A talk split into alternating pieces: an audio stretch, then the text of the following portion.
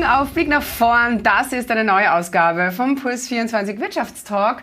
Schön, dass Sie dran sind. Wir schauen uns heute ein signifikant schnell wachsendes Tourismussegment an, nämlich den Gesundheitstourismus. Und dafür begrüße ich jetzt den Immunologen Dr. Arnulf Hartl. Schön, dass Sie sich Zeit nehmen. Hallo, Herr Dr. Hartl. Ja, vielen Dank für die Einladung und vielen Dank für die Möglichkeit hier. Dankeschön. Äh, erklären Sie mir doch mal kurz, wie definiert sich eigentlich Gesundheitstourismus? Äh, da steckt wahrscheinlich mehr dahinter als der gute alte Kuraufenthalt von der Oma, nehme ich an. Da haben Sie ganz recht. Das hat sich gerade in den letzten Jahren gravierend geändert. Die Begrifflichkeit ist nicht mehr so klassisch wie im Lehrbuch. Es ist jetzt dieser naturbasierte, gesundheitsfördernde Urlaub, der im Mittelpunkt steht. Ein Urlaub mit Gesundheitsnutzen, der vielleicht einen therapeutischen Ansatz hat, aber im Großen und Ganzen uns dienen soll, höhere Resilienz nach dem Urlaub zu haben, unser Leben besser bestreiten zu können, die Batterien wieder aufzuladen. Mhm. Äh, Fakt ist, und das finde ich sehr interessant, dass sich der Gesundheitstourismus vom totalen Nischenprodukt zum wachsenden Trend entwickelt. Warum ist das momentan so? Das ist eine ganz faszinierende Situation, die wir momentan äh, beobachten können. Das Wandern boomt. Das Wandern ist ein Thema für jede Generation und das Wandern und die Bewegung im Grünen ist gesundheitsfördernder als im Innenraum. Und dadurch haben wir auch völlig neue Zielgruppen. Wir haben jetzt junge Menschen, die sich über das Wandern, über den Aufenthalt der Berge auch dem Stadtleben gegenüber eine Möglichkeit erschließen wollen. Und dann natürlich dieses wunderbare E-Bike, was auch älteren Menschen die Alpenregionen jetzt äh, erschließen beginnt. Äh, ältere Menschen, die auf Almen kommen, nicht mehr so lange Anstiege machen müssen. Und all dies und diese Bewegung in der Natur im Alpenraum, das ist gesundheitsfördernd. Und welche Krankheiten auf der anderen Seite sind denn momentan so am Vormarsch, die höchstwahrscheinlich dem Gesundheitstourismus eine, eine stärkere Nachfrage prophezeien? Äh, dieser, dieser Zug zur Natur, dieser Zug zu den Alpen, dieser Zug zu den Bergen, der entsteht dadurch, dass die Stadt gut ist, aber leider auch Krankheiten mit sich bringt. Wir reden hier von stadtassoziierten Erkrankungen, die darauf beruhen, dass es laut ist, dass es voller Feinstaub ist, voller Reifenabrieb.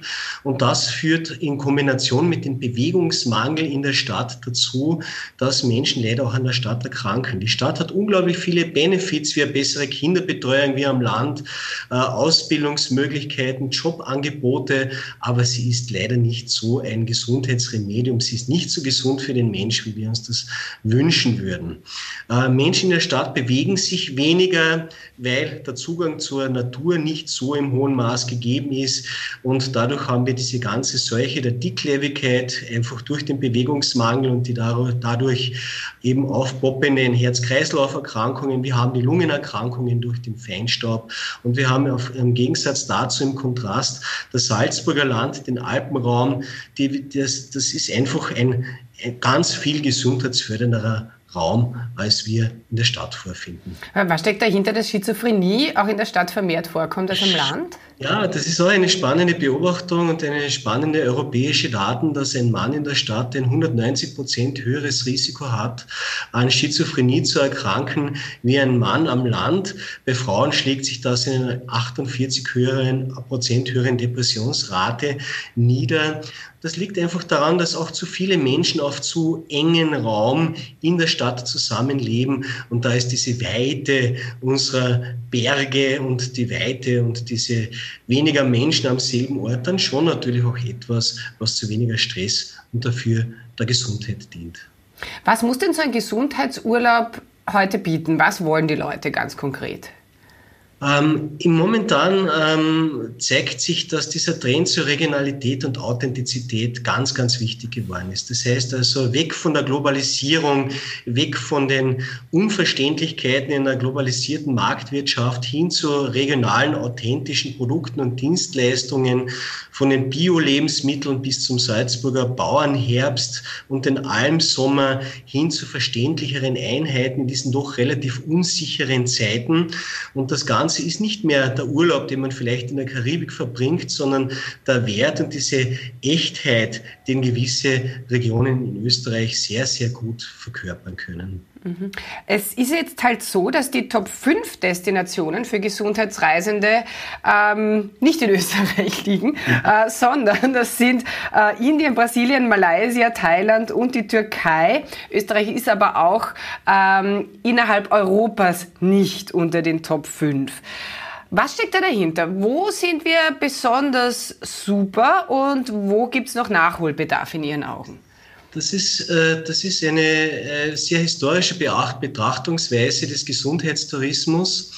Äh, eine sehr reparaturmedizinische Betrachtung des Gesundheitstourismus.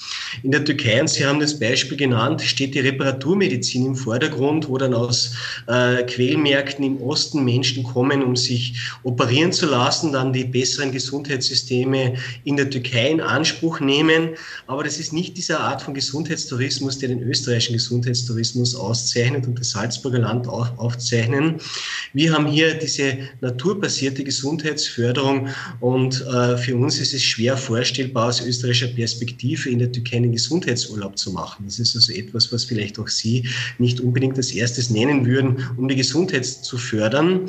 Wir haben hier diesen Alpenbogen, der sich vom Semmering bis äh, an die Côte d'Azur äh, erstreckt. Und wir haben hier im Kontrast dazu diese großen, auch südlichen und nördlichen Quellmärkte.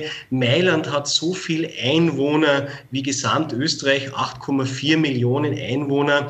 Und wenn man in Mailand in Malpensa am Flughafen ankommt, knirschen einem förmlich die Zähne, weil die Feinstaubbelastung so hoch ist. Und da haben wir hier im Kontrast diese feinstaubarme, allergenarme Alpenluft im Salzburger Land. Und wir müssen uns diesbezüglich wirklich die Alpen vorstellen wie eine grüne Insel in einem Meer von Feinstaub.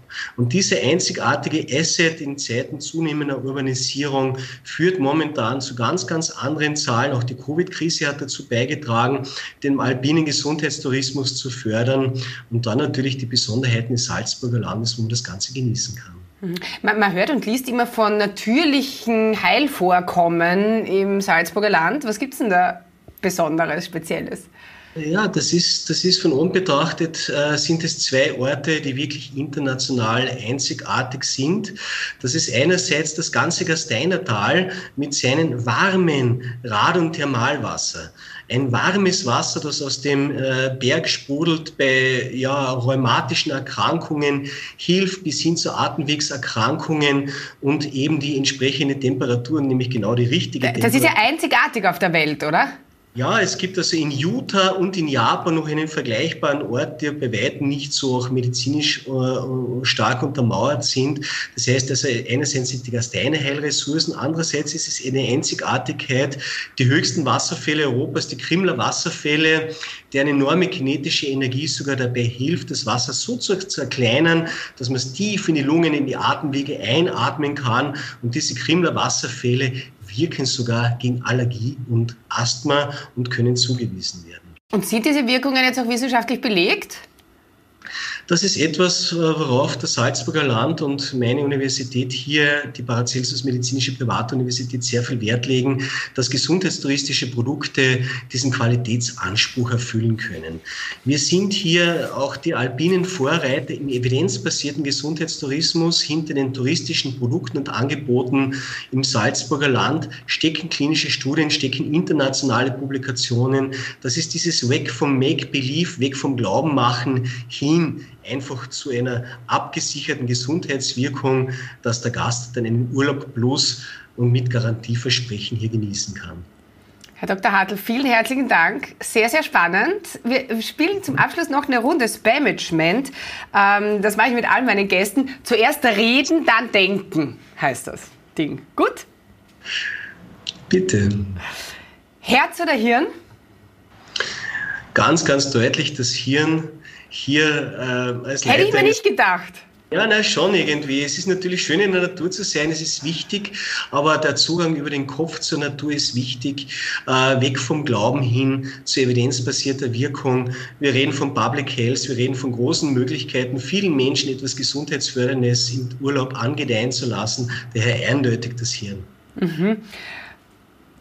Dann kann ich mir ungefähr ausrechnen, was Sie beim nächsten antworten. Äh, TCM oder OMG? Äh, OMG, wenn man an TCM hört, wir haben hier die traditionell europäische Heilkunde, wir haben die Basis unserer medizinischen Wissenschaft, auch im Kurwesen, auch im Urlaub und Gesundheitstourismus. Daher OMG, wenn man TCM hört und weg von traditionell chinesischen, was immer auch das sein mag, und eine durchaus starke Behauptung unserer europäischen Zugänge zur Gesundheit. Heute oder morgen?